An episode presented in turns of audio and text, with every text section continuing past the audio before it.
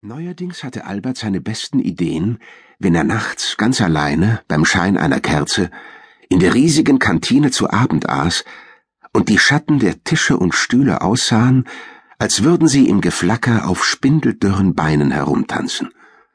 Dann war es ganz still im Haus. Und bei einem Glas Kochwein plante er den nächsten Tag, der immer mit einem Geburtstag anfing, mit Mayonnaise, einem Gläschen Sekt und vielen guten Wünschen. Hatte in der gewaltigen Küche einen der Bräter geöffnet, in dem man sonst fünfzig oder sechzig Schnitzel auf einmal brutzeln konnte, und in dem jetzt zwei Eier auf ein wenig heißem Öl zuckten. Mit einem viel zu großen Schaber hob er die gelben Klubschaugen aus dem Bräter und legte sie vorsichtig auf zwei Brotscheiben, die bereits mit Schinken und Käse bedeckt waren, als ihn sein kleiner Einfall lächeln ließ. Nichts Besonderes, eine Kobolterie, im Grunde genommen eines Mannes wie Albert völlig unwürdig. Aber auch ein kleiner Stein, den man in ein stilles Gewässer warf, konnte große Kreise ziehen. Und das Amt war ein stilles Gewässer. So still, dass ein Außenstehender ein Leben lang darin angeln konnte, ohne je etwas zu fangen, obwohl es tausende von Fischen darin gab. Man blickte auf den See und sah nichts. Er war tief und voller Geheimnisse, ja sogar Magie, aber es nützte nichts, wenn man nicht den richtigen Köder hatte, um ihm all seine Reichtümer zu entlocken. An jenem Abend also hatte er diese kleine Idee, aß mit diebischer Freude und großem Appetit den strammen Max und blickte munter kauend um sich. Eine leere Kantine hatte für gewöhnlich etwas Deprimierendes an sich, so wie ein leerer Swimmingpool. Albert jedoch war ganz und gar kein gewöhnlicher Mensch, auch wenn dies nur wenige vermutet hätten, denn die, die ihn kannten, beschrieben ihn meist als irgendwie grau, was weniger an seinem dichten Haar lag, sondern eher an seiner gesamten Erscheinung. Er sah immer ein wenig blass aus, sein Anzug war auch irgendwie grau, obwohl das nicht ganz stimmte, denn eigentlich hatte er gar keine bestimmbare Farbe. Nur die Schuhe waren schwarz und immer blank poliert.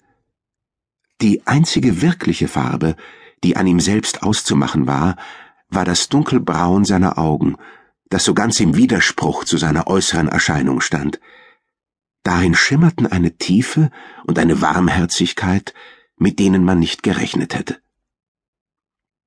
Um diese Uhrzeit war nur noch selten jemand im Amt, da es nur selten jemanden gab, der Überstunden machte, es gab auch keinen Grund für Überstunden, denn im Amt für Verwaltungsangelegenheiten waren alle Dienstvorschriften, Verordnungen, Beihilfeangelegenheiten und Apostillen nur während der Dienstzeiten wirksam. Sie gingen schlafen, wenn die vielen Beamten das Haus verließen, und erwachten, wenn sie morgens zurückkehrten. Man konnte sagen, dass das Amt für Verwaltungsangelegenheiten so etwas wie die Mutter aller Verwaltungen war.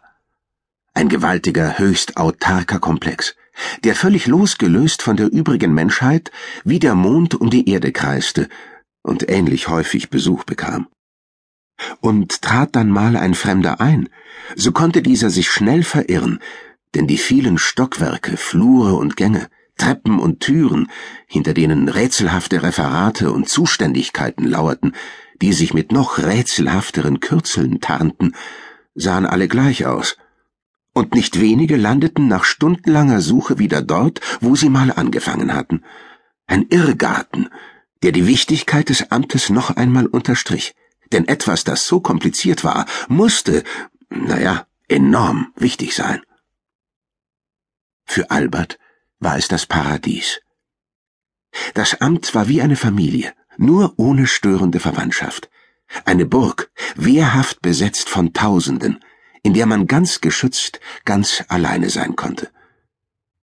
Während die Welt draußen immer größer, komplizierter und chaotischer geworden war, war sie hier drinnen immer noch überschaubar, ordentlich und sehr gemütlich. Ein Ort der Geborgenheit, den Albert sehr schätzte, weil er im Umgang mit Menschen zuweilen ziemlich ratlos war.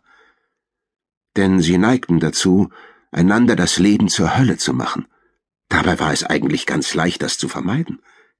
Der Trick war, sein eigenes Spielfeld nicht zu groß zu machen. sich mit seinem